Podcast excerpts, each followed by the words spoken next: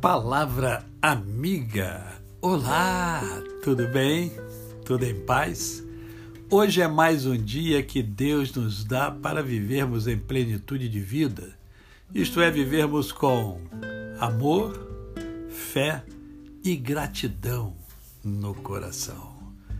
Lembre-se, a palavra de Deus diz: olha, em tudo dai graças.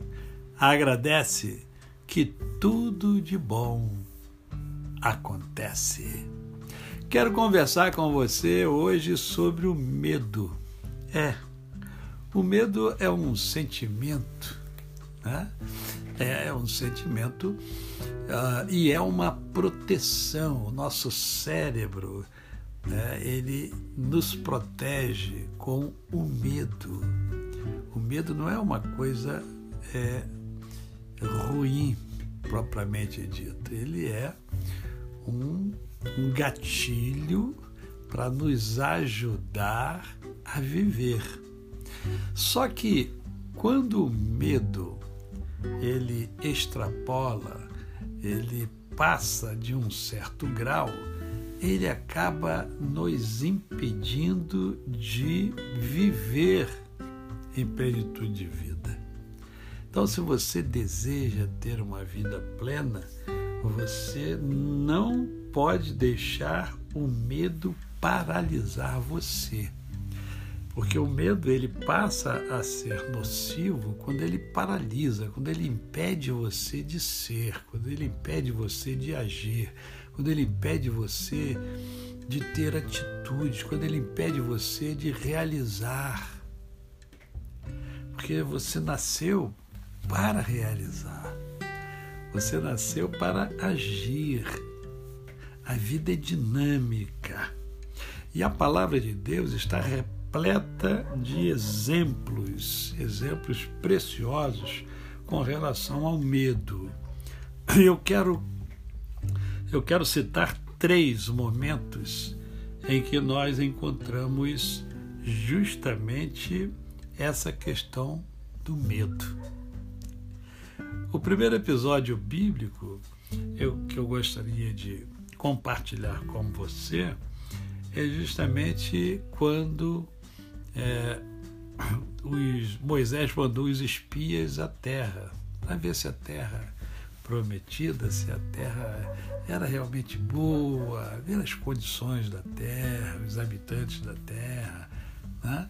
fazer uma uma, uma pesquisa para que ele pudesse fazer uma avaliação. E ele mandou então 12 espias. Só que 10 desses 12 tiveram muito medo. E o relatório deles não foi positivo. Eles falaram que não, os moradores são gigantes, são enormes, são fortes tal. Né? só viram as coisas negativas por medo. Apenas dois espias, Josué e Caleb, é que enxergaram o positivo, isto é, eles não se deixaram é, levar pelo medo. O segundo episódio que eu quero lembrar a vocês são é, é aquele episódio de Davi e Golias. Golias, representante dos filisteus, estava é, de forma arrogante, é, dando, provocando um medo muito grande nas tropas dos hebreus. Eles estavam com medo. E os irmãos de Davi eram soldados, estavam lá também, estavam com medo. Né? Estavam paralisados pelo medo. Mas Davi não. Davi não se deixou paralisar pelo medo. A fé de Davi foi muito mais forte. Quem é este filisteu? Que fica afrontando ao meu Deus. É lógico que Davi é, deve ter olhado, visto o gigante Golias, que era um homem muito alto, um guerreiro muito forte. Ele sentiu receio, sim, mas não permitiu que o medo paralisasse. E o terceiro episódio é um episódio que nós encontramos no Novo Testamento, esses dois, e no Antigo Testamento. E esse episódio agora que eu vou comentar com você é está contido no Novo Testamento. Pedro, Jesus se aproxima do parque onde estava Pedro, dos pescadores. E Jesus se aproxima surfando nas ondas. Primeiro surfista do mundo, Jesus Cristo. Ele estava andando sobre as águas, sem prancha, sem nada. E, e, e, e o medo fez com que aqueles homens tivessem, né, é, ficassem sem ação, viram aquele homem andando sobre as águas e perguntam, mas quem é e tal. Jesus se apresenta, diz que é ele, e aí Pedro fala assim, então se, se tu és, se és o Senhor, manda-me ir ao teu encontro. Faça com que eu ande também sobre as águas. E Jesus falou: Vem. E ele foi. E ele estava andando sobre as águas. Até que, diz o texto, ele teve medo das ondas. E ao ter medo das ondas, ele deixa de olhar para Jesus e começa a afundar.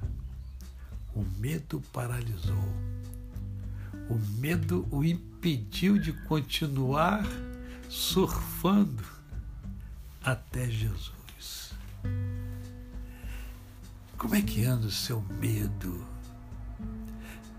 Vivemos uma época em que as pessoas têm medo hoje de sair de casa, têm medo de encontrar-se com outras pessoas e de serem contaminadas, infectadas. E aí não vê os seus filhos, não vê as pessoas que ama. Pessoas que não viajam porque estão com medo. Pessoas que estão deixando de viver.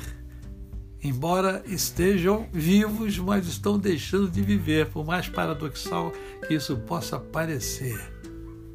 Porque o medo está dominando a sua mente e o seu coração.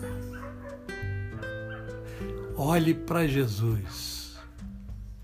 Olhe para Deus. Olhe para a sua fé. Desenvolva a sua fé.